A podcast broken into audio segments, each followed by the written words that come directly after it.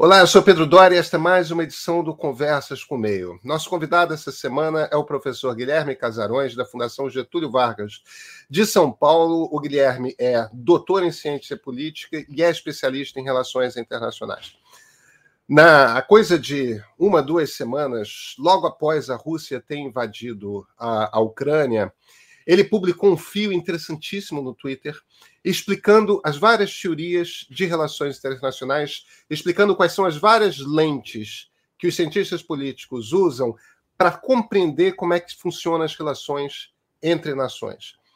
Por que, que, por que, que essas teorias são importantes? Ah, por que, que entender que teorias são essas é importante? Pelo seguinte, as causas de por que esse, essa invasão ocorreu dependendo de que teoria, dependendo de como se compreende que o mundo funciona, vão parecer ser causas muito diferentes, muito distintas. Então, o Guilherme explica essas teorias, e se você acha que foi por conta do avanço da OTAN, se você acha que foi porque o Putin, de alguma forma, se sente ameaçado por democracias na vizinhança, tem, tem medo de que um levante aconteça e o derrube do poder. Se você acredita que o Putin é, é, é um novo tipo de fascista que, de alguma forma, está querendo criar uma grande nação pan-eslava, as várias explicações, nenhuma delas está incorreta, não. Todas estão corretas, mas vão variar de acordo com como a gente vê o funcionamento do mundo. É por isso que eu convidei o Guilherme, porque ele explica muito bem essas muitas óticas. Ele explica muito bem como que se vê o mundo de cada forma. E a partir do momento que a gente tem essas teorias, e, e, ah, então é assim que o mundo funciona, ah, então é assado que o mundo funciona, a gente entende como que vamos chegar a conclusões diferentes a, a respeito de por que, que essa guerra no centro da Europa, a maior guerra europeia desde, desde o fim da Segunda Guerra, por que, que ela está acontecendo. É, é fundamental a gente ter um pouco desse arcabouço teórico para poder começar a olhar para esse planeta, para esse mundo da gente que aparentemente está começando a mudar suas regras, está tá virando outra coisa. Então, com vocês, Guilherme Casarões.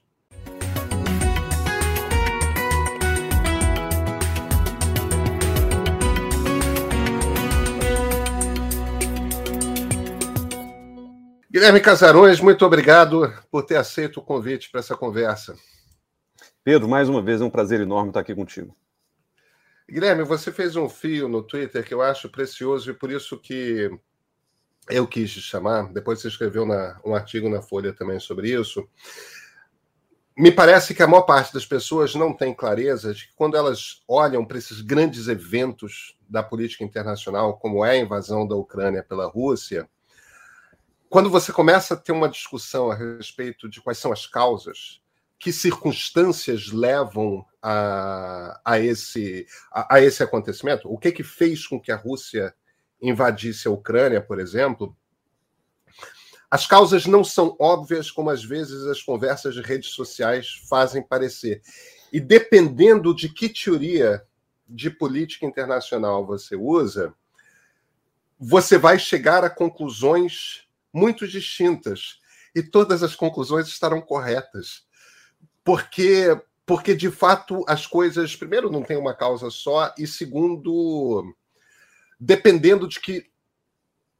De, do que você privilegia ao olhar, você vai chegar inevitavelmente a, a, a caminhos diferentes. De cara, tem uma conversa óbvia aí que é a teoria realista, que é extremamente popular é, nos Estados Unidos num grupo de acadêmicos, e a teoria liberal, igualmente muito popular nos Estados Unidos num, num grupo de acadêmicos, e me parece que boa parte dos conflitos externamente, de pontos de vista que a gente viu, passam por essas duas teorias, né? a realista e, e a liberal. Agora, além de pedir para você explicar o que, que é uma, o que, que é outra, na sequência, eu vou querer conversar um pouco sobre, sobre o marxismo, sobre como que a esquerda clássica, chamando aqui de esquerda clássica, evidentemente, a, a esquerda pós-Marx, né? Eu uhum. não estou falando dos jacobinos lá na, na, na, Revolução Francesa. Mas a esquerda clássica, a esquerda marxista, vê porque é uma terceira forma, né? É distinta que vai ter pontos de coincidência, mas não necessariamente. Vamos começar com, com os realistas. Como pensam os realistas? O que, que eles veem? Beleza, Pedro, deixa eu só fazer uma introdução é, sobre claro, o que motivou claro. o fio. O que motivou o fio em, em, em um primeiro momento, né? Você sabe que é, eu, eu, tenho usado muito o Twitter como forma também de, de, organizar ideias e de falar sobre coisas que eu discuto em sala de aula também. Quer dizer, o, o, o professor ele, ele tem que dar um passo muitas vezes no escuro quando ele entra no debate público, porque uma coisa é você está ensinando em sala de aula, vendo os alunos respondendo positivo ou negativamente ao que você está dizendo, outra coisa é você jogar uma ideia para o mundo e as respostas nem sempre vêm de maneira organizada, às vezes nem sempre de maneira amistosa, né? A gente apanha muito nas redes sociais por coisas que a gente é, nem disse, né? Coisas que a gente foi mal interpretado. E, e uma das coisas que eu, eu, comecei a acompanhar desde o início da, da guerra da Ucrânia, quer dizer, da invasão russa é, à Ucrânia no finalzinho do, do, do mês de fevereiro, foi que é, muita gente estava discutindo qual seria a confiabilidade ou qual seria a credibilidade de pessoas que não têm vivência específica sobre Rússia ou Ucrânia, dando opiniões sobre o conflito. Eu vi, inclusive, alguém é, comentando uh, o, o, seguinte: é, escutem só os especialistas que moraram na Rússia, falam russo, têm alguma vivência de campo, estudaram isso, etc. E eu, como acadêmico, até entendo. Mas eu acho que numa cobertura complexa de um evento como esse, é, sobretudo frente a uma demanda crescente, você tem um número enorme de alunos de relações internacionais no Brasil, e mesmo leigos muito interessados no que está acontecendo, é, cada, cada especialista, cada profissional de relações internacionais acaba tendo um papel. Eu não falo russo, eu não sou especialista em, em, Rússia contemporânea, nem em tática militar, nem em equipamentos militares russos, ainda que eu conheça alguma coisa a respeito disso por dever de ofício. E aí eu pensei, bom, o que, que eu, Guilherme Casarões, posso contribuir para esse debate? É, e aí o meu espírito ao fazer aquele fio, e foi um fio feito num domingo de carnaval, né? Então não foi nem nada muito elaborado, nem muito premeditado, mas a ideia foi: o que, que eu posso contribuir para complexificar uma discussão que àquela altura já tinha virado meio que briga de torcida. Bolsonaro tinha acabado de ir à Rússia, muita gente criticou, muita gente elogiou, aí voltou falando que traria paz, começou a guerra logo na sequência, e aí muita gente começou a defender a Ucrânia de maneira até meio infantil, né? Enfim, e a gente começou a ver bandeirinhas né, ucranianas povoando é, o, o Twitter um pouco depois. Quer dizer, é, tudo isso eu acho que tem um sentido, até para nós, como cidadãos, a gente defende o oprimido, a gente defende né, o ocupado, mas ao mesmo tempo eu estava achando aquilo muito estranho, a maneira como se estavam é, se estavam criando as posições a respeito do conflito me incomodou. E aí eu resolvi colocar a bola no chão e, e, pensar assim: bom, vamos tentar pensar como um profissional de relações internacionais, seja ele um acadêmico ou um diplomata ou um tomador de decisão pensam a respeito de um conflito dificílimo como esse que a gente está vivendo. E, e, veja, não é tomar partido, não é defender o Putin, não é defender a agressão militar, mas é tentar entrar na cabeça de quem está efetivamente na frente desse processo. E as teorias de relações internacionais, elas surpreendentemente nos ajudam a colocar a, a bola no chão e entender quais são as motivações é, em vários níveis analíticos que possam nos levar, como você mesmo disse no começo, a conclusões distintas ou a caminhos interpretativos diferentes sobre o que está acontecendo. A teoria realista, e você lembrou bem, é, é, a mais clássica das relações internacionais. Não foi a primeira. É, se você pega cronologicamente, marxismo e liberalismo surgiram antes. É, mas o realismo aplicado às relações internacionais, que no limite nada mais é do que uma leitura e uma ressignificação de Maquiavel, de Hobbes, né, da, da, da filosofia política moderna, de Tucídides. Extremamente robesiano, né? né? Extremamente, Extremamente lobo, homem do, lobo do homem puro, né? A, a, a, própria ideia, uma acepção realista muito comum, que é a da anarquia do sistema internacional, a ideia é que no mundo é, existe uma guerra de todos contra todos acontecendo entre países, É, isso bebe de fontes que a gente conhece. Quer dizer, qualquer pessoa que passou por curso de filosofia política básica, seja no ensino médio, seja na, na, na faculdade, é, sabe um pouco disso intuitivamente.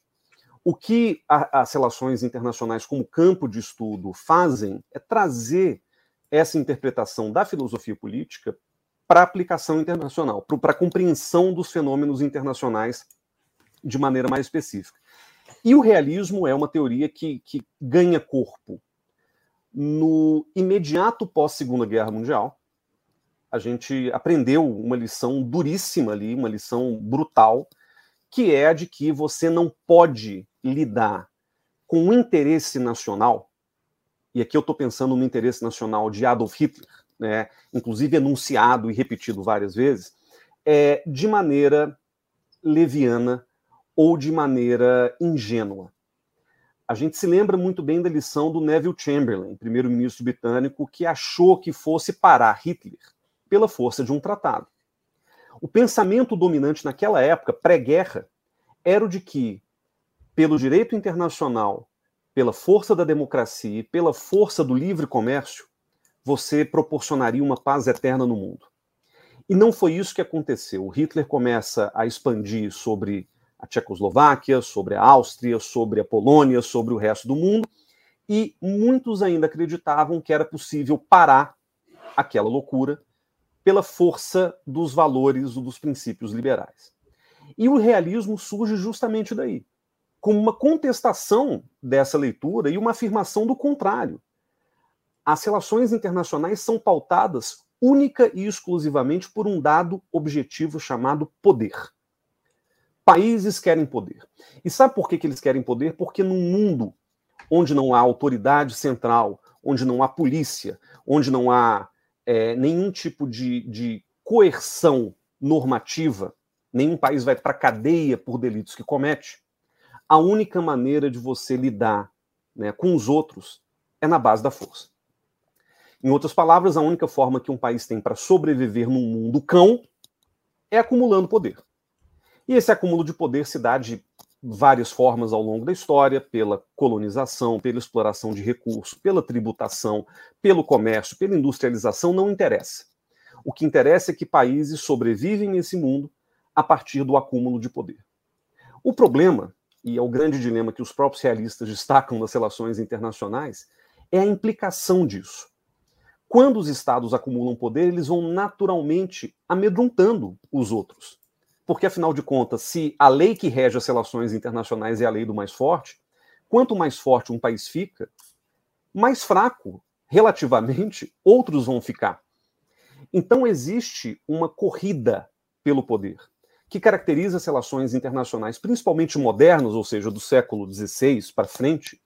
E essa corrida de poder nos levou, em alguns momentos da história, a guerras sangrentas as guerras napoleônicas, a guerra lá atrás dos 30 anos, que definiu né, basicamente a ordem que a gente tem hoje, as guerras mundiais do século XX, todas elas, em certo sentido, nada mais foram do que a eclosão de uma disputa de poder em nível global. O realista, e aí eu estou pensando né, em toda essa tradição do pós-guerra, ele tende a olhar para as relações internacionais sob um prisma muito pessimista, porque afinal de contas ele compreende que não tem muito como evitar a disputa de poder. Mas o realista oferece uma solução para isso. Existe uma maneira de parar a força, que é com a força. Então, para o realista, a consequência de uma disputa de poder, para se evitar que ela vire uma guerra mundial, é o chamado equilíbrio de poder. O realista, Pedro, ele é muito pessimista, mas ao mesmo tempo ele tem uma fé muito grande na, nos mecanismos de autogestão desse sistema internacional. E, de fato, se a gente olha para a experiência do mundo, sobretudo dos últimos 200 anos, o que, que a gente percebe? No século XIX, houve um acordo entre potências para evitar que uma guerra acontecesse. Esse acordo teve um nome lá atrás chamado Congresso de Viena, né, o Concerto da Europa que se sucedeu aquilo, e que, de alguma forma, foi pensado justamente para evitar um novo Napoleão nas relações internacionais da Europa. Para evitar um maluco que saía invadindo todos os outros, as grandes potências chegaram a um consenso E o consenso foi: olha, a gente tem que se juntar, a gente tem que equilibrar o poder, prometendo mutuamente que não vamos extrapolar nessa busca pelo poder. E esse sistema, por mais imperfeito que fosse, ele manteve a Europa em paz e em relativo equilíbrio por um século, de 1815 a 1914. Aí a gente sucedeu né, duas guerras aí, brutais, horrorosas, que mataram mais gente do que qualquer outra guerra no passado. E depois da Segunda Guerra Mundial, o mundo entrou num outro equilíbrio. Não mais um equilíbrio multipolar de vários polos que entraram num consenso, mas um equilíbrio bipolar entre duas potências, Estados Unidos de um lado, União Soviética do outro, temperado esse equilíbrio por um dado novo, um dado que não havia no século XIX, que é a bomba atômica. Uma coisa é você ter uma bomba atômica. Outra coisa é você ter um arsenal crescente que, ao longo da Guerra Fria, colocou a União Soviética com algo como 30 mil ogivas nucleares e os Estados Unidos com 20 mil ogivas nucleares. Né, um poder, um potencial destrutivo que daria para detonar a Terra diversas vezes. Então, a bomba atômica ela traz um elemento novo porque ela aprofunda, ela consolida o equilíbrio. De alguma forma, a gente não teve guerra de 45 até, digamos, muito pouco tempo atrás, justamente porque os principais líderes mundiais entendiam que qualquer guerra de escala mundial que acontecesse dali para frente potencialmente destruiria toda a humanidade. É aquela velha máxima do Einstein quando foi perguntado como é que ele achava que seria a terceira guerra mundial, e ele disse: Olha, eu não faço a menor ideia de como será a terceira guerra mundial, mas eu sei como é que vai ser a quarta, de paus e pedras, porque o mundo certamente vai ter sido destruído na terceira. Então, de alguma forma, é, esse medo de uma hecatombe nuclear foi o que manteve o sistema em relativo equilíbrio desde o fim da Segunda Guerra Mundial. Essa é a visão realista, clássica, né? não, não sou eu que estou dizendo, eu até acho que tem outras coisas no meio. Tem a ONU no meio, tem cooperação, tem integração regional, mas na visão realista, a, a realidade é bem chapada. É uma realidade de países buscando poder que, é, motivados pela, pelo medo nuclear, não vão entrar em guerra um com o outro. É, o que está acontecendo hoje pode ser compreendido muito bem pelo prisma realista. Porque, veja, é, o, o mundo ele manteve-se equilibrado de maneira relativamente estável durante todo o período da Guerra Fria. Mas aconteceu um problema no final dos anos 80, que a gente se lembra bem. A Guerra Fria acabou. A União Soviética se dissolveu. E na dissolução da União Soviética, os Estados Unidos passaram a reinar absolutos nesse mundo, é, inaugurando uma era que muitos acadêmicos, inclusive alguns que você conhece, passaram a chamar de momento unipolar. Não eram mais cinco polos, nem mais dois polos, era um polo só. E aí toda a discussão do realismo passou a ser: será que um país acima de todos os outros, é, assegura um sistema sustentável, assegura estabilidade no tempo. E a maioria dos realistas foi rápido ao dizer que não, que seria uma questão de muito poucos anos, muitos poucos anos, quer dizer, uma questão de pouquíssimo tempo até que os países que estão abaixo dos Estados Unidos começassem a se reorganizar, as placas tectônicas do mundo se moveriam e algum concorrente poderia chegar e disputar esse espaço com os Estados Unidos. E aí o realista temia um dado que a história nos ensina muito bem. Toda vez que existe um desequilíbrio profundo e, e geralmente súbito nesse equilíbrio de poder, o resultado é um conflito mundial. O país que disputou com os Estados Unidos de maneira, vamos dizer, mais consistente ao longo dos últimos 30 e poucos anos foi a China. A China veio numa ascensão né, magnânima desde o fim dos anos 70. Ela se consolida como a segunda economia do mundo ali nos anos é, 2000. 2000. É, e, vai, e vai se colocar como a segunda potência do mundo, optando por um caminho diferente daquele que a gente conhecia da Guerra Fria. A China aposta muito pouco na solução militar para as coisas. A China se envolve, aliás, muito pouco com conflitos dos outros. A China ela quer saber de investimento e de comércio. E é isso que ela faz muito bem, aliás, o projeto da nova Rota da Seda e tudo isso que a gente viu é, acontecendo na política externa chinesa dos últimos, sei lá, é, 10 anos mais ou menos. De todo modo, a gente não pode esquecer de que nessa nova configuração do poder em que a China emerge como a segunda potência do mundo, a Rússia se sente duplamente acuada. A Rússia é uma ex-superpotência, um ex-império, que já foi a maior potência militar do mundo durante o século XX, e os russos se ressentem, de um lado, com a ascensão da China, que a Rússia não conseguiu acompanhar, porque a ascensão da China é, sobretudo, econômica, e os russos têm uma dificuldade muito grande de diversificar a sua economia, de industrializar e de né, investir em tecnologias produtivas, né? Tecnologia é, de arma eles têm, mas tecnologia produtiva é um outro problema que eles não têm. Então a economia deles é basicamente é, exportação de commodity energética.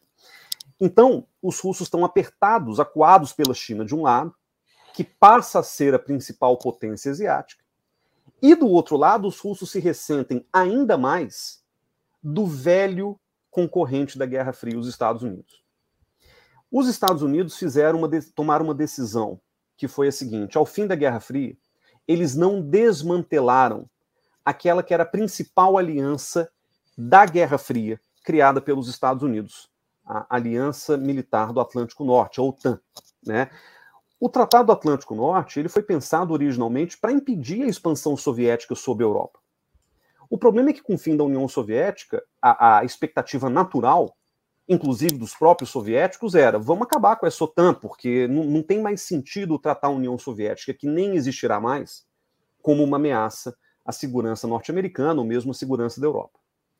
E os Estados Unidos, de maneira muito esperta, reinventaram a OTAN. A gente se lembra que logo depois da Guerra Fria teve conflito nos Balcãs e a OTAN interveio. Logo depois, 11 de setembro, invasão do Afeganistão, chancelada pela OTAN. Aí depois teve Líbia, teve Síria e mais um monte de coisas em que a OTAN foi partícipe ativo. Ou seja, os russos nunca é, é, lidaram bem, nunca compreenderam por que, que a OTAN continua existindo, se não para continuar segurando a própria Rússia. Com um dado ainda mais grave. Houve uma promessa que o Putin, aliás, vem trazendo no seu discurso público diversas vezes, de que houve, né, ali naquela conversa da reunificação da Alemanha em 90, um encontro entre o Bush pai e o Gorbachev, ex-presidente da União Soviética, em que o Bush pai se comprometeu a não expandir a OTAN para leste da Alemanha reunificada. Ou seja, a Alemanha Oriental entraria na Alemanha unificada, faria parte da OTAN, mas todo o resto para lá, Polônia, Romênia, Hungria, Bulgária, República Tcheca, Eslováquia, né, seria preservado como uma espécie de área de neutralidade. Né? Na melhor das hipóteses, uma área residual de influência russa. E não foi isso que aconteceu. Os russos se ressentem do lado ocidental porque, no momento da sua maior fraqueza e fragilidade, fim dos anos 90, Boris Yeltsin né, aparecendo publicamente embriagado, Putin ainda como presidente temporário, etc. Aquele momento foi quando os Estados Unidos deram um salto na expansão da OTAN. Entrou a Polônia, entraram os países do leste europeu. Em 2004, já no governo Bush, logo depois da invasão do Iraque, entraram os países do Báltico, aquela região que pertencia à antiga União Soviética. Ou seja, a OTAN. Exato. Então a OTAN, que era para estar a mais ou menos 800 quilômetros de Moscou, passou a ficar, em termos de, de projeção militar, quase na fronteira próximo a São Petersburgo, porque os países bálticos estão ali, né, ingressaram na aliança militar. Então, do ponto de vista realista, a gente entende por que, que os russos nunca engoliram essa situação. Eles estão acuados de um lado pela China, a gente não pode desconsiderar isso. Muita gente acha, fantasia, nossa, existe uma grande aliança sino-russa, que é tática, que é pontual. Mas a gente não pode esquecer de que os russos também se incomodam com o fato de que hoje eles não são a segunda potência do mundo, nem de longe. E do outro lado, o Ocidente, na sua expansão da União Europeia e, sobretudo, da OTAN, deixam os russos também muito acuados. Não é justificar a ação do Putin, de modo algum. O que ele está fazendo é brutal, a gente vê imagens, aliás, muito, muito difíceis de, de, de assistir, né, de tudo que está acontecendo. Mas pela racionale, né, pela ideia da razão de Estado, o que o Putin está fazendo se explica por uma, é, um acuamento, uma sensação de vulnerabilidade extrema que, eu diria, povoou o próprio, é, a própria história recente da Rússia. Não é uma coisa só do Putin. O Putin tem as suas idiosincrasias, é claro, mas é, em, em larga medida, essa sensação de vulnerabilidade, que pode parecer até paradoxal, porque afinal de contas a Rússia é o maior território do mundo, mas essa sensação ela se nutre há pelo menos 200 anos. Eles foram invadidos primeiro pela Polônia, depois pela França, depois pela Alemanha de Guilherme II, depois por Hitler.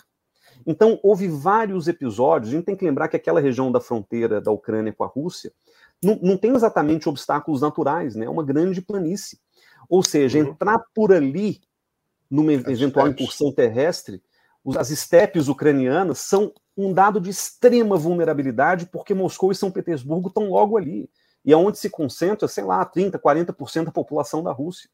Então, existe um dado da vulnerabilidade que a gente não pode simplesmente desconsiderar.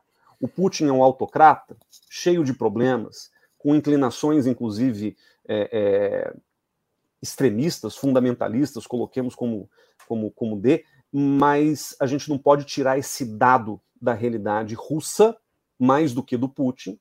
E o que ele está fazendo hoje é meramente mobilizando esses argumentos para poder justificar o, o que ele tem feito. Para o realista, por fim, a guerra ela não é medida por parâmetros morais. A guerra é compreendida dentro do raciocínio, do cálculo dos estados. Ou seja, na disputa de poder entre países, se for necessário que se vá a um conflito armado para poder assegurar a sua própria primazia, isso infelizmente vai acontecer. Ganham as grandes potências e, em geral, os pequenos países que estão exprimidos ali no meio desse jogo, desse tabuleiro geopolítico, vão pagar o pato. Então, a gente vai para os liberais que vão, obviamente, ter uma visão muito diferente dessa circunstância. E é muito engraçado você ter citado Hobbes, porque no fim das contas aqui a gente vai falar essencialmente da diferença entre Locke e Hobbes, né? que é um, um debate de 250 a 300 anos dentro, dentro da maneira de você compreender a política, se você compreende que nós somos todos uns selvagens que precisamos de força para ser controlados, ou se somos seres capazes de nos organizar em sociedades e concordar a respeito de regras Exato. que vão é, é, reger essa nossa estrutura. Um liberal, você sabe, mas é sempre bom deixar claro o, o, os vieses. É, eu nunca estudei política internacional, mas eu estudei ciência política num programa é, de, de pós em jornalismo e numa das principais escolas de política liberal dos Estados Unidos. É, então, eu tenho certamente um, um, um, viés aí. O que um liberal, como os professores que eu tive, é, diriam para você é o seguinte: mas veja, a Polônia queria entrar na OTAN porque ela conhece a história da Rússia. A Estônia queria entrar na OTAN porque ela conhece a história da Rússia. É ter fazer parte de um clube em que e por essência o que esse clube diz é o seguinte: se você for atacado, todos nós nos juntamos para te defender. E se um dos membros do clube é a segunda potência nuclear do mundo, é uma garantia de que você não vai ser atacado, de que você não vai ser invadido, porque afinal de contas a, a a mútua é, é, destruição é, certa, dado os arsenais nucleares dos Estados Unidos e Rússia, já te deixa de cara com essa, com essa realidade, né? É, é a mútua destruição assegurada. Então, Rússia e Estados Unidos não podem entrar em guerra porque o mundo acaba. Porque alguém vai ter a ideia de apertar o botão. O que um liberal vai dizer é: tem uma hora aí que é o seguinte, os estados são soberanos, os estados têm que ter o direito de tomar as suas decisões. E se um estado como a Polônia pede para entrar na OTAN, por que, que ela não pode? É claro que é do interesse da Polônia estar dentro da OTAN. Aliás, é, o, o, o, o principal argumento que eu vejo em todo esse debate é o seguinte: ó, se a Ucrânia tivesse na OTAN, ela não tinha sido invadida. Porque não tinha, Guilherme. É, por, por, por, mais cruel, por mais sacana que talvez tenham sido é, é, é, sempre bom a gente lembrar que a OTAN não é um, um, exatamente Estados Unidos, né? Não é como se Reino Unido, Alemanha e França fossem países fraquinhos que, que Washington fala e eles simplesmente obedecem.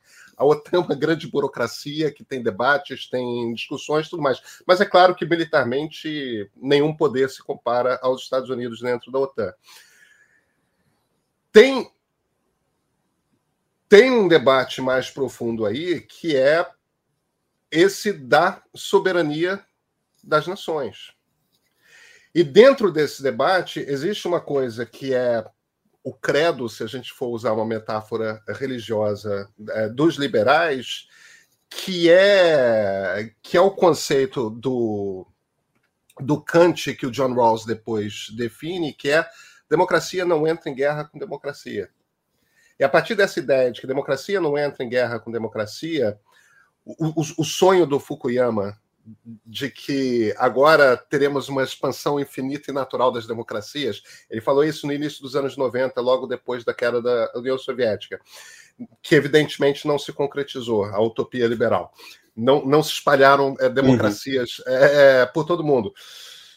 Mas democracias pelo que a gente olha para a história, democracias de fato não fazem guerra com democracias. Elas estão dispostas a sentar na mesa e negociar e botar um intermediário, uma organização mundial do comércio ou o que for, para.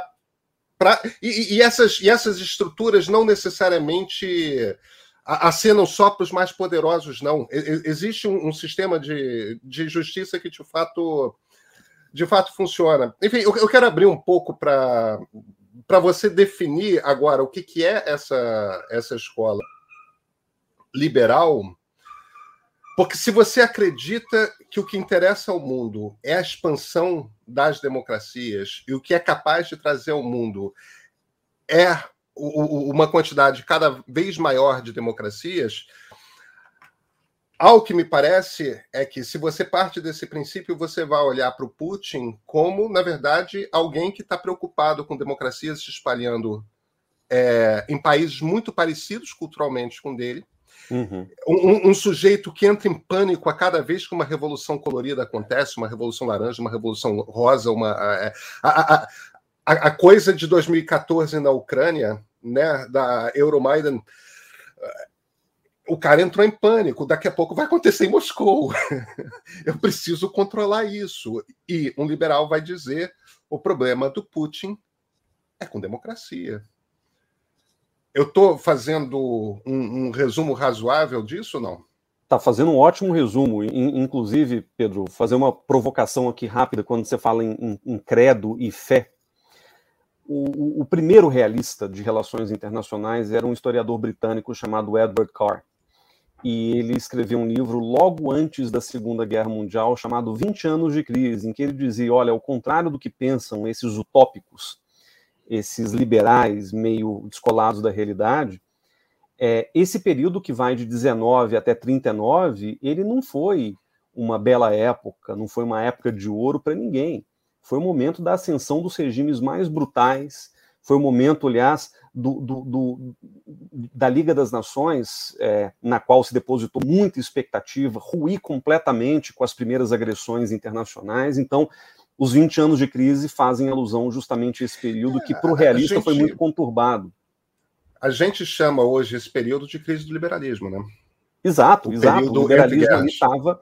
E, e, e, aí ele faz uma crítica. O, o Carl era um cara muito arguto e muito irônico assim na, na, nas suas é, avaliações. Inclusive, um dos principais inimigos dele, escolhidos ali a dedo, era o Woodrow Wilson, né, o, o ex-presidente norte-americano, que é considerado por muitos o pai do liberalismo político é, do século XX. Né? E, e, ele, fala, ele fala o seguinte: olha, é, a, a, a, ciência, quando nasce, ela em geral vem é, buscando respostas a problemas reais. Né? A ciência ela não é criada do, do éter, né? ela, ela busca atender a, um, a uma demanda real do tipo: olha, a gente tem guerra, vamos pensar cientificamente como a gente faz para evitar que essas guerras ocorram. O problema é que a ciência, é, por mais idealista que, que ela seja no início, porque afinal de contas o estímulo é um estímulo de resolução de problema, ela tem que se fiar naquilo que é o mais fundamental no empreendimento científico, que é a evidência. O problema da ciência sem evidência é que ela vira fé, ela vira dogma, ela descola-se da realidade. E o problema dos liberais, o Carr acrescentou, como um historiador excelente que era, o problema dos liberais é que eles passaram a tratar o liberalismo, as suas convicções é, originalmente científicas, a partir de um pressuposto inquestionável do dogma. Né? O liberalismo virou dogmático e deixou de ser científico, ele deixou de olhar para a vida real e oferecer soluções para a vida real e passou a, a operar como uma construção meramente abstrata. E foi isso que não impediu Hitler, foi isso que, de alguma forma, permitiu que os fascismos se espalhassem. Né? É, é, é, é a própria incapacidade de enxergar os problemas profundos da humanidade a partir da crença ingênua de que você consegue resolver todas as mazelas do mundo com democracia, com liberdade de comércio e com direito internacional. Bom, dito isso, o liberalismo, ele de fato oferece até hoje uma solução para o mundo calcada nesses três pilares: democracia, direito internacional e livre comércio. É, é, claro que o que a gente vive hoje é muito diferente daquela receita é, propugnada pelo Woodrow Wilson lá ao fim da Primeira Guerra Mundial, quando ele falou dos famosos 14 pontos, que basicamente, se exprimidos, né, se, se resumidos, são isso aí: mais democracia, transparência, mais liberdade comercial e mais direito internacional, consubstanciado na Liga das Nações, vai levar o mundo a um caminho da paz perpétua, né, para usar a expressão do Kant.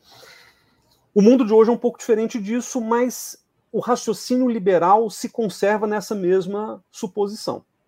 Se você conseguir proporcionar ao mundo simultaneamente essas três coisas, é bem possível que a gente tenha um longo período de paz.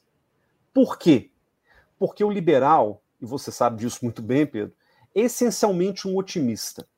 Se o realista é o pessimista que não vê melhora na natureza humana, que é brutal, que é mesquinha, que é, é tosca, o liberal é aquele que entende que a natureza humana ela se molda, ela evolui, ela progride, ela, é, as sociedades elas vão evoluindo também.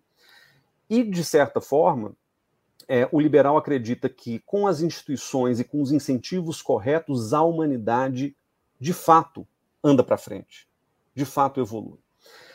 E essa pressuposição básica do liberalismo é o que anima todo esse corpo teórico, científico das relações internacionais. É, é a turma que vai buscar evidências para é, dar substância justamente a essa percepção de que é possível ver um mundo melhor a partir da globalização, a partir da democratização, a partir da integração regional. Essas três palavras, aliás, talvez uma quarta, cooperação, elas são chave para se compreender o liberalismo. São aqueles teóricos que se animam justamente ao ver que, depois da Segunda Guerra Mundial, a Europa entrou numa outra fase numa fase de integração econômica profunda, numa fase em que a ideia dura de soberania vai ser deixada de lado. E agora a gente compartilha a nossa produção, a gente compartilha a nossa matriz energética. Né? A Comunidade Europeia do Carvão e do Aço foi a primeira grande iniciativa do pós-guerra. A gente vive num mundo em que 60% das nações soberanas são democráticas, ainda que né, algumas mais na superfície, algumas mais profundas. Mas a gente tem um mundo hoje de quase 200 países em que mais de 120 são formalmente democracias. Eu não estou falando da República Popular Democrática da Coreia, Coreia do Norte. Eu estou falando de países que funcionam a partir de pressupostos básicos da democracia, como instituições políticas, como eleições regulares, né, com alguma transparência, etc. A gente vive num mundo em que a cooperação internacional atingiu níveis inéditos, né, em, em áreas que, que, que nem existiam como temas rígidos no passado, meio ambiente, direitos humanos, não proliferação nuclear, comércio internacional, que é extremamente regulado hoje a partir de parâmetros globais, quer dizer, não é uma regulação bilateral, um negócio, a OMC, né, a Organização Mundial do Comércio, ela pensa as regras para o mundo inteiro. Ou seja, os liberais têm um ponto muito importante. Sobretudo em épocas de paz e de longa paz, talvez a gente consiga notar e perceber essa evolução humana acontecendo. E, de fato, quem é que pode se opor à evolução humana proporcionada pelo liberalismo? Aqueles que não têm nada a ganhar com isso. Autocratas, né? protecionistas de todo tipo, né, pessoas que não acham é, positiva a, a, a, a, empreitada da cooperação internacional, do multilateralismo. Então, o, o que está acontecendo, e eu costumo brincar com meus alunos que a gente vive hoje, né, se, se o, o, o pesadelo do liberalismo dos anos 20 foi o primeiro, a gente está vivendo hoje um pesadelo redivivo do liberalismo. Porque os liberais eles não conseguem dormir, quer dizer, o, o liberal teórico que está ali preocupado com a construção de um mundo melhor e, claro, com a teorização em cima disso, ele não consegue dormir pensando, pô, esse mundo em que a gente vive hoje, ele está se de, desdemocratizando, né? ele está se desintegrando do ponto de vista da integração regional. O Brexit talvez seja o principal sintoma disso.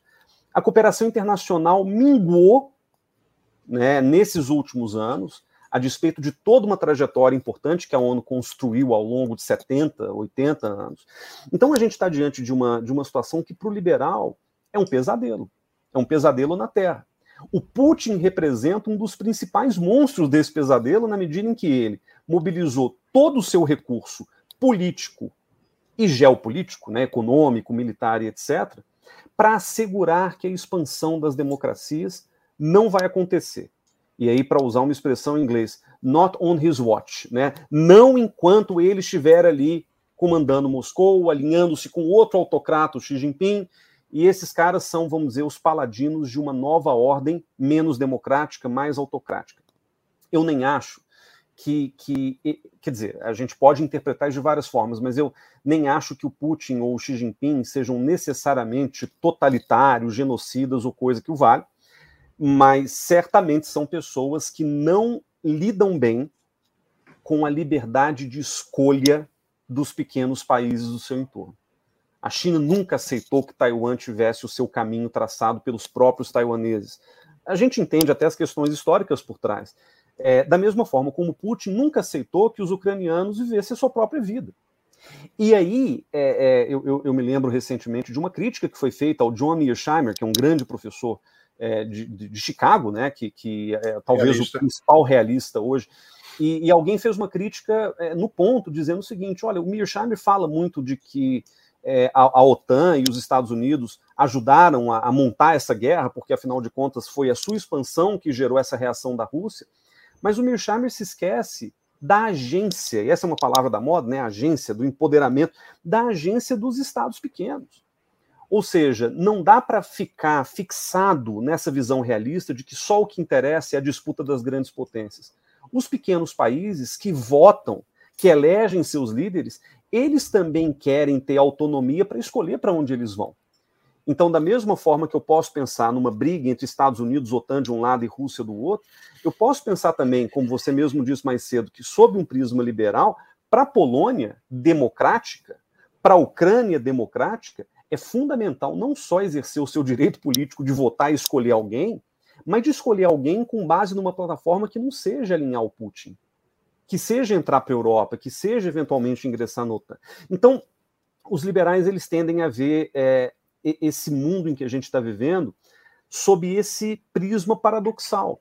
De um lado, o mundo está se democratizando nas bordas das grandes autocracias, e por outro lado, esses autocratas modernos estão querendo impedir, muitas vezes à força, que essas democracias rumem o seu próprio caminho. É, agora, qual que é o problema? O problema é que a solução propugnada pelos liberais para esse tipo de conflito, ela necessariamente passa pela erradicação do autoritarismo.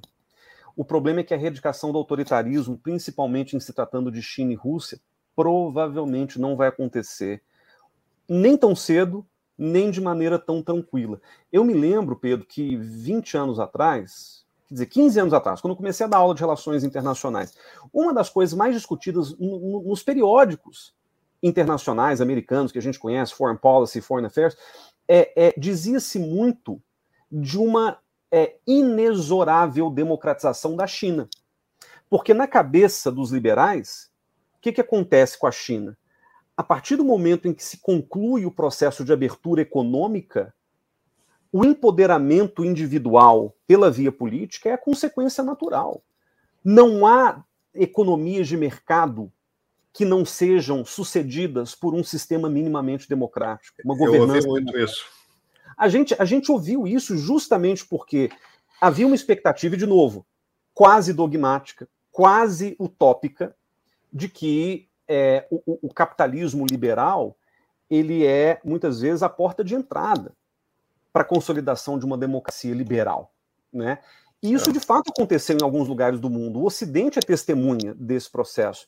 Agora, em vários outros lugares, infelizmente na Rússia e na China, a gente vê uma tendência diferente, né? A tendência de é, um, um tipo de capitalismo que ele é de livre mercado das fronteiras para fora, mas ele é altamente gerido pelo Estado para dentro, e um capitalismo que, no limite, só reforça as elites dirigentes desses países, sejam oligarquias como na Rússia, seja o partido né, como na China, e sustentam esses regimes, portanto, no longo prazo, dificultando e muito qualquer perspectiva de democratização desses países gigantescos governados hoje por autocratas conhecidos.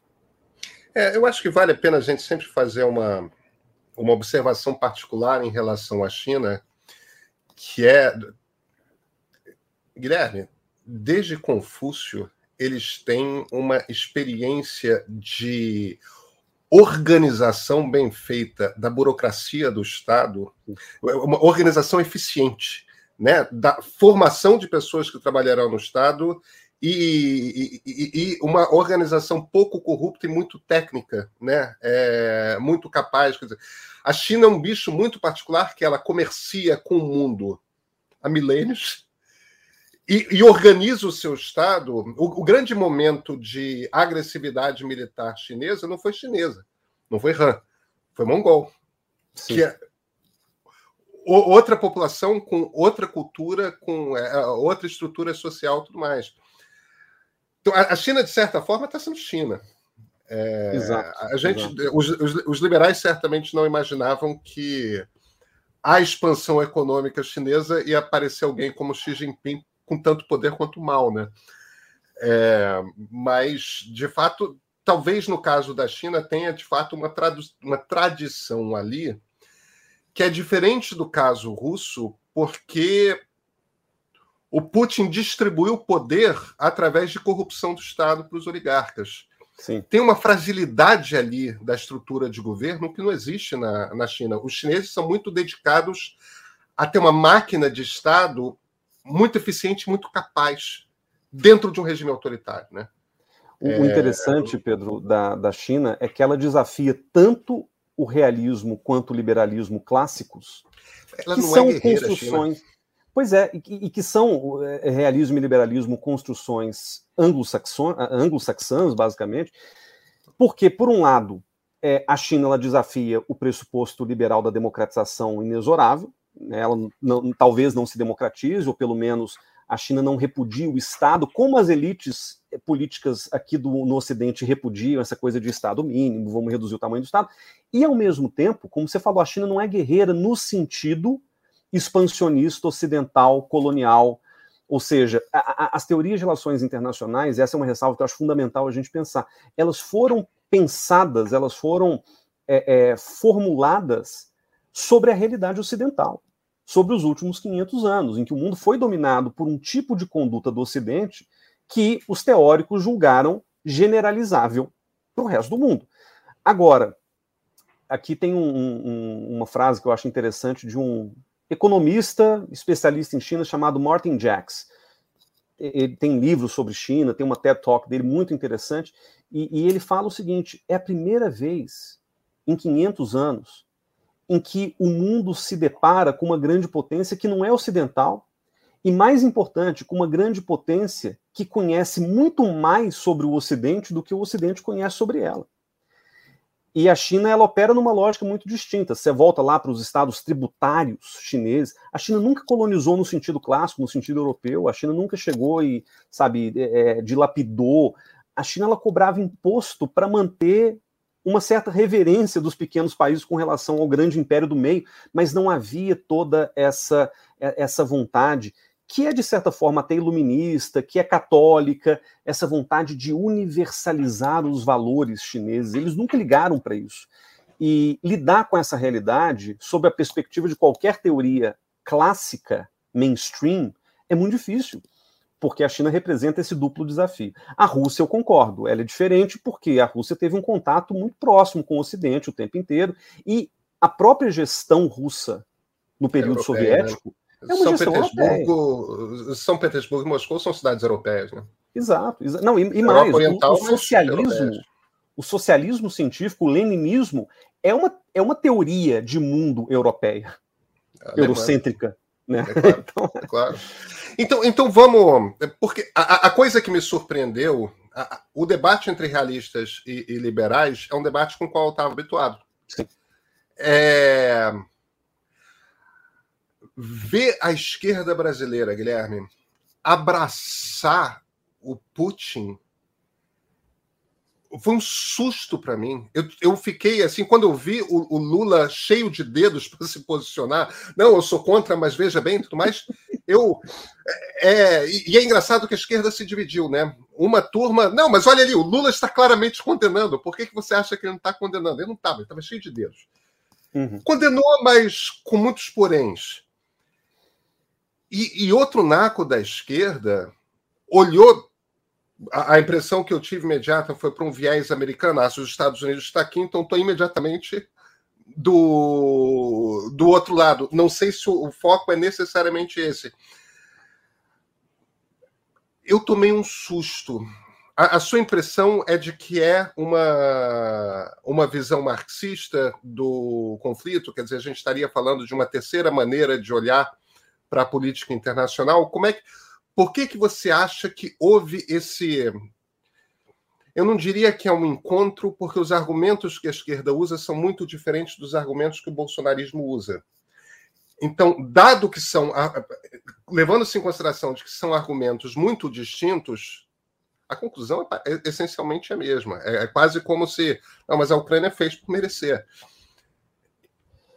É o que, que, você acha que aconteceu ali? Vamos, vamos falar de ambos. Eu, eu, eu, deixa eu começar pelo bolsonarismo, que eu acho que é mais fácil até, mais inteligível essa, essa compreensão.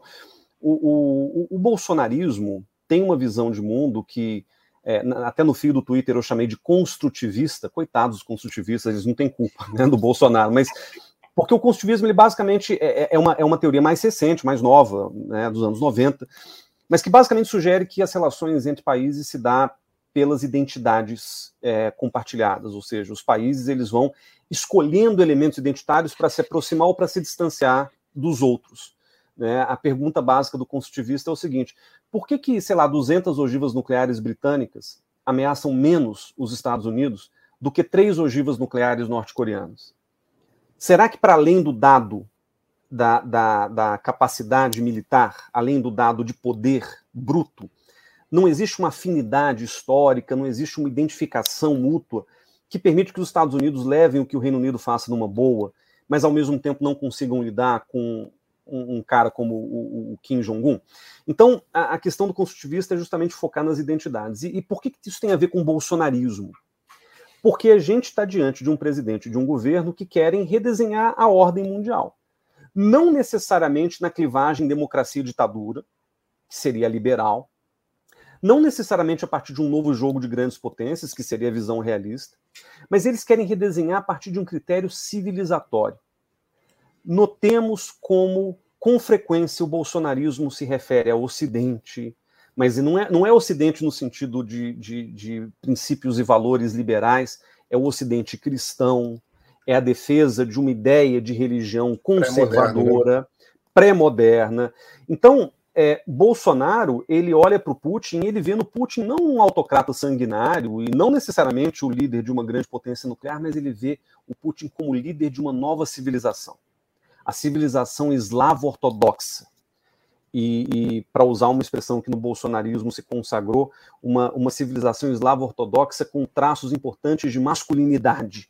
Né? Lembra que o Putin, quando veio a, a, ao Brasil, Aliás, não sei se foi aquela reunião dos BRICS que foi online ou se foi aquele veio, mas o Putin fez um elogio ao caráter másculo do Bolsonaro.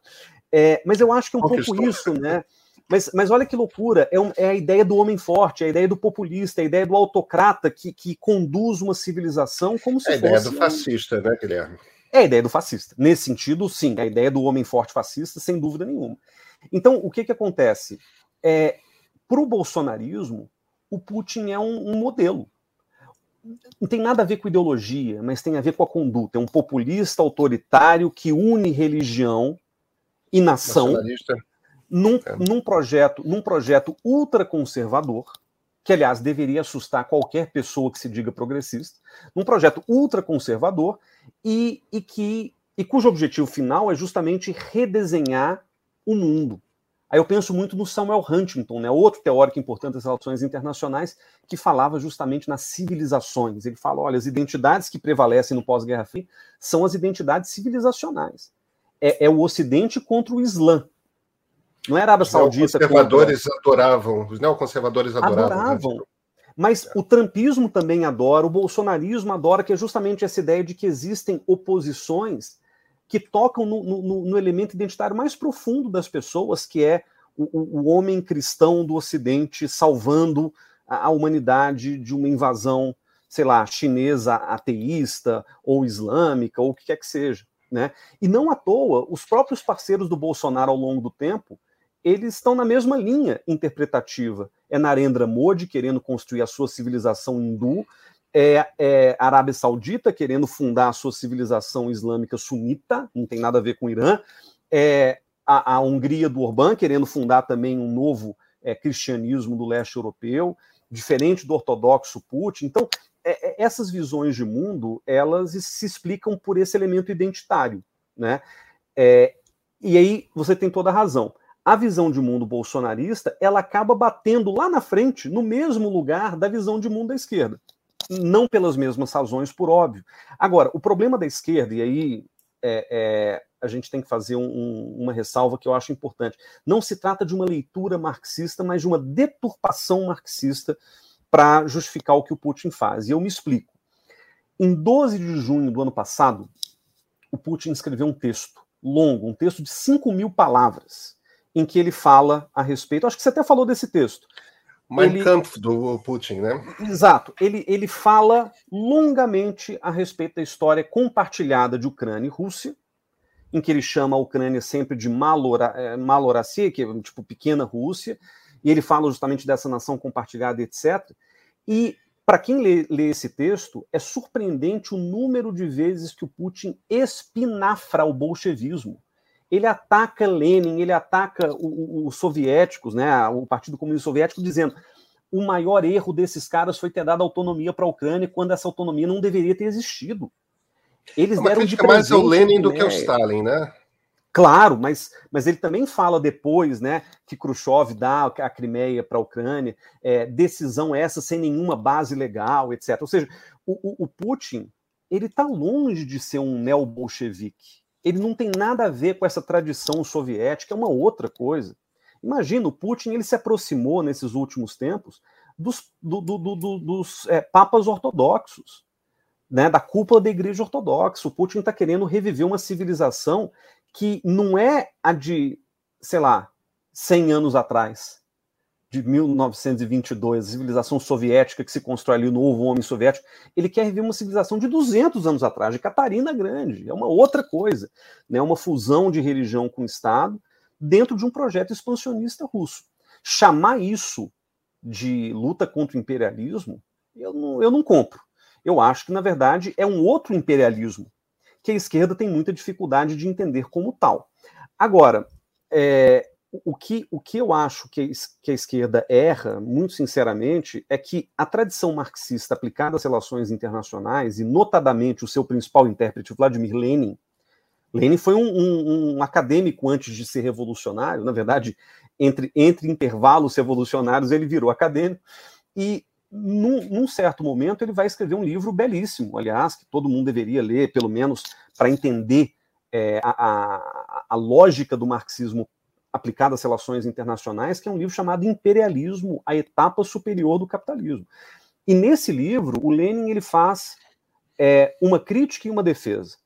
Ele faz uma crítica à submissão dos interesses do Estado aos interesses da classe é, capitalista. Ele basicamente diz que o, o, a, a, Primeira Guerra, ele estava querendo entender a Primeira Guerra Mundial. Ele fala: a Primeira Guerra Mundial foi fruto da expansão comercial da burguesia nacional dos países que se envolveram na guerra. Foi uma guerra por dinheiro, foi uma guerra por mercado. É, é essa a, a, argumentação dele. E, e convenhamos, a gente conhece a história do complexo industrial militar americano, a gente conhece as histórias horríveis da oligarquia mafiosa que está que, que tá ali perto do governo da Rússia. E a gente sabe que, no fundo, esses conflitos também resvalam muito no interesse econômico de certos grupos, muitas vezes invisíveis, que estão ali puxando as cordinhas é, de, de, governos e de, né, e de lideranças políticas, etc. Então, é, eu diria que, sob o prisma do Lenin, o Putin é um imperialista.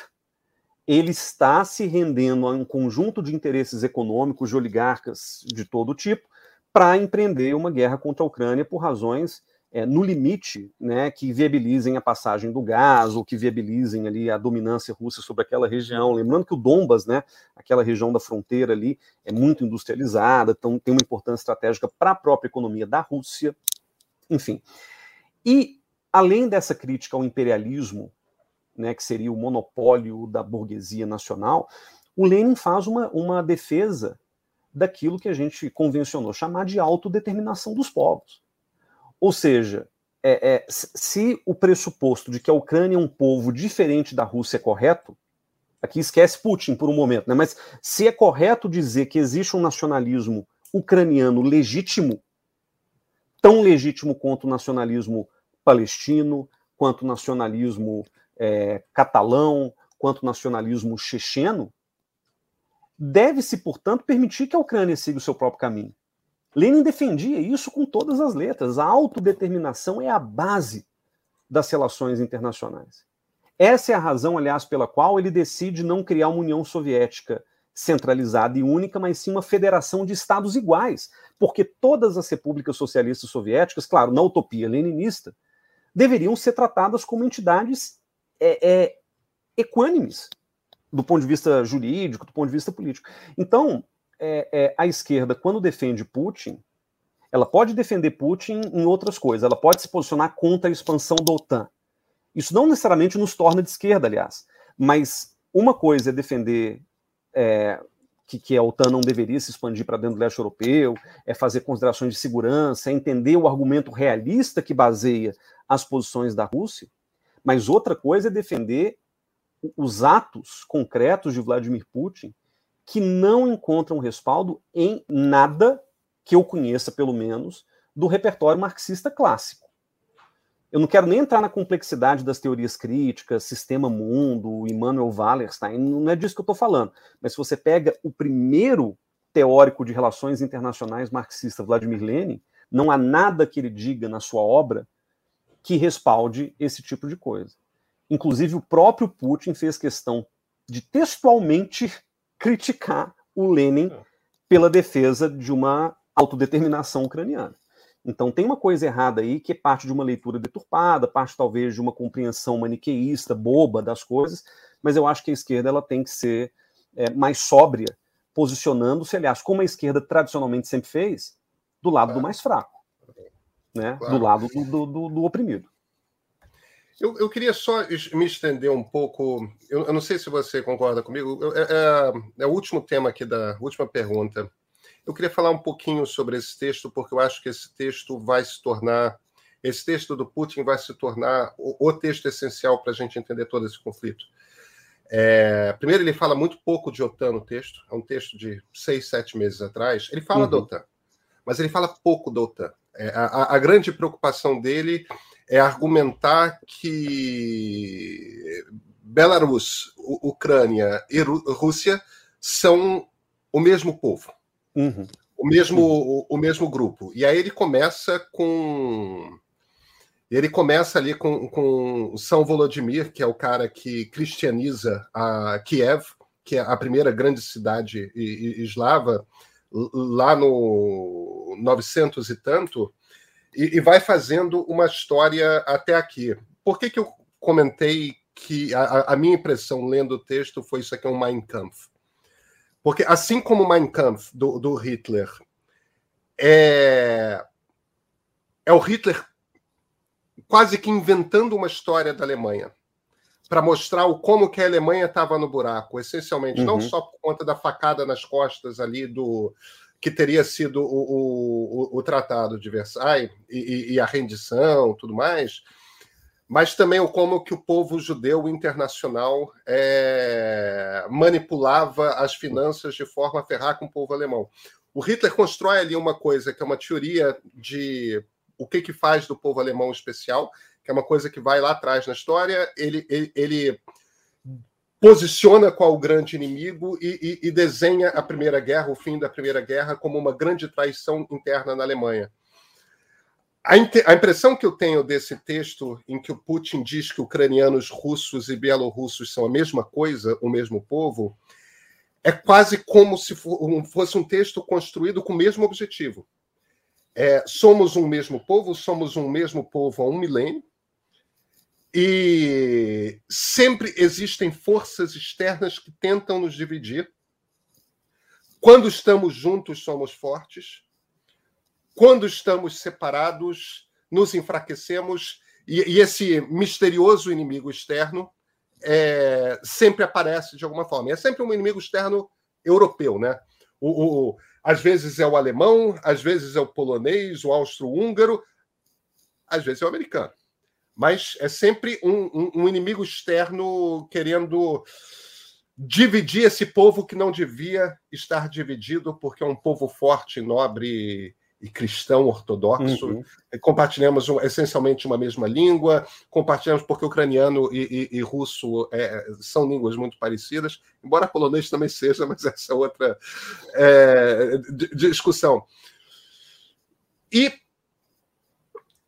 e, eu acho incrível não só o, o como ele conta, mas o que ele não conta também. Ele tem uma frase sobre o Holodomor uma frase.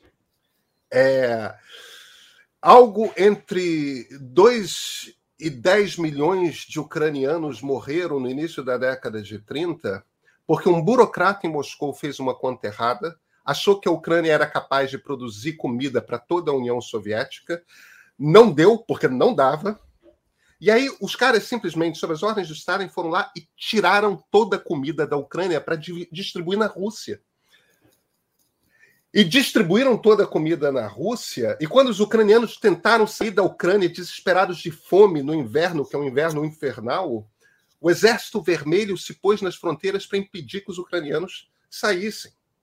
Isso é um episódio dos anos do século XX, outro episódio do século XX, Chernobyl.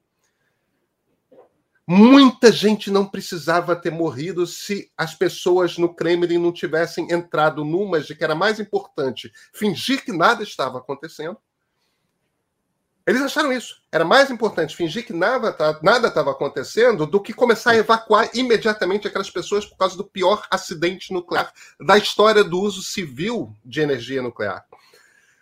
Esses são dois episódios, Guilherme, que se eu sou ucraniano e eu conheço a história recente do meu país, a primeira coisa que me vem na cabeça é o seguinte: ó, botar Moscou no comando é uma má ideia não, não estarão a serviço dos ucranianos. E, e me parece que essa invasão que aconteceu duas semanas atrás é a primeira razão no século XXI dada para. Se eu sou ucraniano, eu quero Moscou longe. Quer dizer, é, e, e, o Putin tem muita habilidade. Se, se, se, alguém um pouco mais ingênuo que não conhece a história, é, minimamente, tá? Porque eu estou falando de Chernobyl e Holodomor, não estou falando de de, de, de eventos uh, raros, discretos. Não, estou falando de uhum, grandes eventos uhum. importantes. Se você não se toca de que essas coisas aconteceram, você sai daquele livro, daquele texto, ah, tipo, existe uma raça única, uma raça especial, é, unida por uma mesma cultura e que o Ocidente malvado está é, separando. Eu saí daquele troço meio convicto de que pô, é, é, isso é literalmente uma nova face de um fascismo. É, não estou dizendo que seja a mesma coisa que o nazismo, mas ao mesmo tempo olho para Hitler, como você estava falando, invadindo os Sudetos, porque afinal de contas, é, na, na, faziam parte da Tchecoslováquia, aqueles são povos germânicos, e aí vão invadir a Áustria, porque afinal de contas aqueles são povos germânicos. E, isso é o mesmo, mas isso não quer dizer que necessariamente precisem ficar no, no mesmo país, as coisas não funcionam dessa forma. Eu fico um bocado alarmado porque me parece que é, é a história se repetindo, sabe? É, é uma coisa. E que pode vir, se o Putin se dá bem, eu acho que está começando a ficar aparente de que ele não vai conseguir se dar bem. É, porque a União Europeia parece estar junto o suficiente e decidida, inclusive, Sim. a passar por sacrifícios internos para é, para fazer frente sem necessariamente entrar em guerra a, a, ao imperialismo russo. Agora, é uma tentativa de redesenhar a, as regras pelas quais as nações é, se relacionam, né? É, como é que você vê esses, esses desenhos? É, essa visão do Putin e, a partir daí, o jogo internacional, como pode mudar ou não? Bom, é, é, deixa eu começar pelo fim. Eu, eu tenho a sensação tá de que a, o, o, discurso do Putin, texto, afinal de contas, também é discurso, né? É, o discurso do Putin ele é ele é caudatário de uma visão nacionalista barra racial que chegou no seu ápice no século XIX, final do século XIX, começo do século XX. Né? Vai, vai contra tudo que a gente construiu no mundo do pós-guerra, que é a ideia, de certa forma, liberal e cosmopolita, né, de que o que define a, a nacionalidade é onde você está e não exatamente de que raça você é, ou de que grupo étnico você é. É, essa é uma visão essencialmente ocidental. No Oriente ela não se aplica, né? Você não consegue convencer um japonês de que se eu nascer no Japão eu serei japonês. É, é, é um pouco diferente a lógica, mas a, a, própria visão de mundo globalizada, cosmopolita e liberal que, que foi erigida no pós-guerra, ela, ela fala muito de multiculturalismo como um dado do Ocidente é, que a gente tem que observar e respeitar. É, o discurso do Putin vai no caminho completamente oposto disso, dizendo não, não, é, a gente não vai deixar que a Ucrânia se autodetermine pelo simples fato de que encontramos uma origem comum a esses povos lá atrás. É, me lembrou um pouco Saddam Hussein, naquele argumento maroto que ele evocou para invadir o Kuwait em, em 90, né, aquela ideia de que o, o Kuwait foi uma fronteira artificialmente desenhada pelos britânicos no começo do século XX, razão pela qual a gente justifica, portanto, uma invasão para reincorporar uma província irmã à grande nação iraquiana. Então, é, é, é tudo muito problemático, porque vai no, no, caminho contrário do que a gente entende pelo parâmetro correto de moralidade, que seria deixar que cada povo se autodetermine pela razão que achar é, mais conveniente. Agora, eu, eu, eu só acho que tem uma diferença fundamental do texto dele para o Mein Kampf, né? Porque havia no Mein Kampf, já desde a origem, um, um, um desejo de eliminação total de um certo. grupo.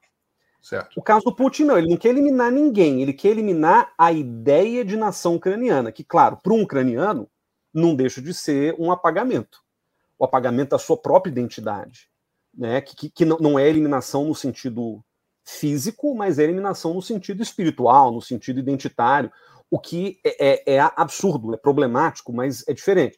Mas, de todo modo, o, o, me surpreendeu muito a leitura desse texto também. Eu, eu, passei os olhos à época, e eu não levei muito a sério, porque né, o Putin tem muitos, muitos textos sobre várias coisas, é, mas aí, à luz do que aconteceu na semana retrasada, eu comecei a, a revisitar o texto e ler com mais cuidado certas passagens e e, igual a você, eu me surpreendi e, e, fiquei até meio assustado com certas passagens. Né? É, a, a, tentativa de apagamento de, de, qualquer traço da identidade ucraniana é, é realmente o, o, dado mais importante do texto. Não tem nada a ver com a OTAN, tem a ver com esse argumento de que Ucrânia e Rússia sempre foram parte da mesma coisa. E o pior, a certa altura ele vai dizer é, o que aconteceu tanto em, em 18 para 19, né, uma tentativa de criação de uma república popular da Ucrânia, quanto sob ocupação alemã entre 41 e 44, são a prova cabal de que o nacionalismo ucraniano não se sustenta. Qualquer, é, a, todas as oportunidades em que a Ucrânia tentou seguir rumo sozinha, a instabilidade decorreu naturalmente do processo, ou seja, ele não considera nem válida a, a, a vontade nacional ucraniana. E é curioso porque ele, ele apaga dessa história a grande fome ucraniana, o Holodomor. Eu não estou nem discutindo aqui se foi genocídio, se foi deliberado ou não. Hoje, se não me engano, 16 ou 17 países do mundo reconhecem o Holodomor como genocídio. Mas o que é importante dizer é o Holodomor faz parte da narrativa nacionalista ucraniana moderna. Isso é, isso é, é um fato assentado. Ele não falar da grande fome e não falar que a Ucrânia foi a maior vítima do Holocausto em termos numéricos. A cada quatro judeus mortos no Holocausto, um era ucraniano. Houve não só transporte de judeus ucranianos para os campos de concentração, mas houve também morte, né, é, né, é, pessoas sendo fuziladas na, na, naquelas regiões ali da periferia de Kiev, é, Babiniar, né, que tem um episódio específico ali num desfiladeiro onde vários e vários e vários foram mortos.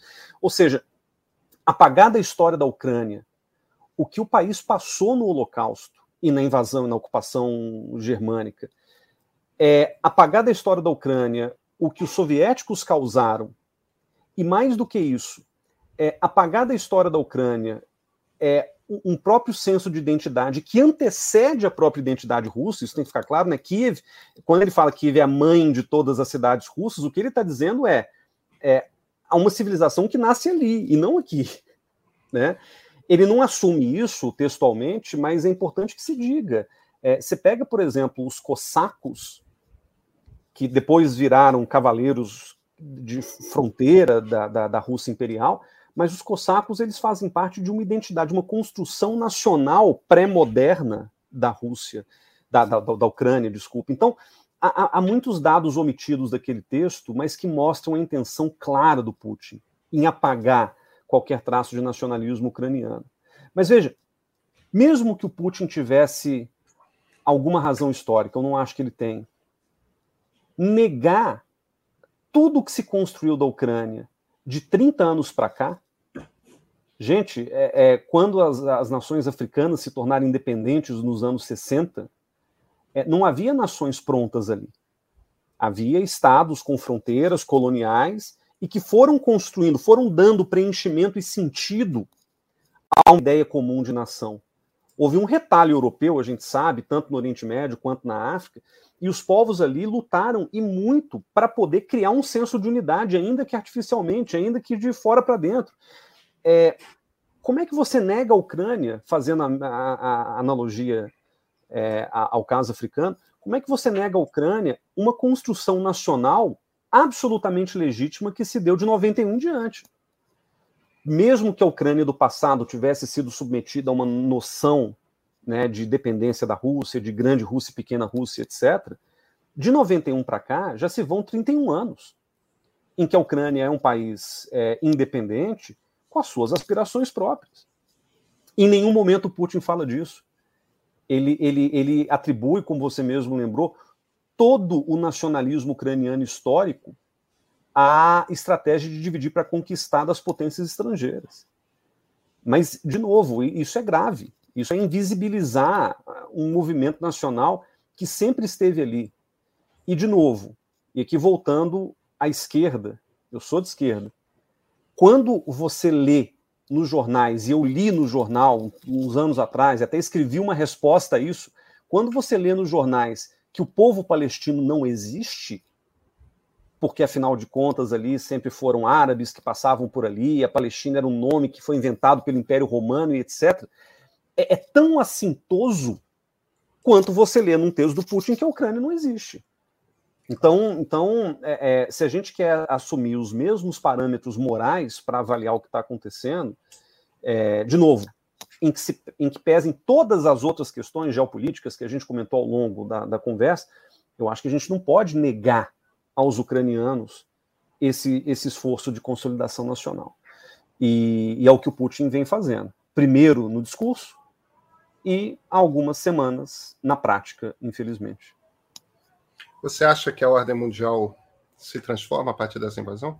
Eu acho que sim. Eu acho que esse é o, é o, é o prelúdio de um mundo cada vez mais centrado em identidades étnicas e religiosas parecidas com coisas que a gente viu do século XIX para trás. Eu, como cosmopolita, me assusto. Eu acho que o mundo estava caminhando para um outro lado para o lado da cooperação, para o lado da diversidade, para o lado do pluralismo, e o que a gente está vendo é uma tentativa de construir realidades mais chapadas, mais binárias, é, ao preço justamente da complexidade, né? E a gente está vendo isso na própria na maneira que se retrata o conflito, né? A custa da complexidade, mas a custa também dessa dessa aspiração nacional que deveria ser legítima e não está sendo tratada como tal. Guilherme Casarões, muito obrigado pela conversa. Pedro, foi um prazer enorme. Até a próxima.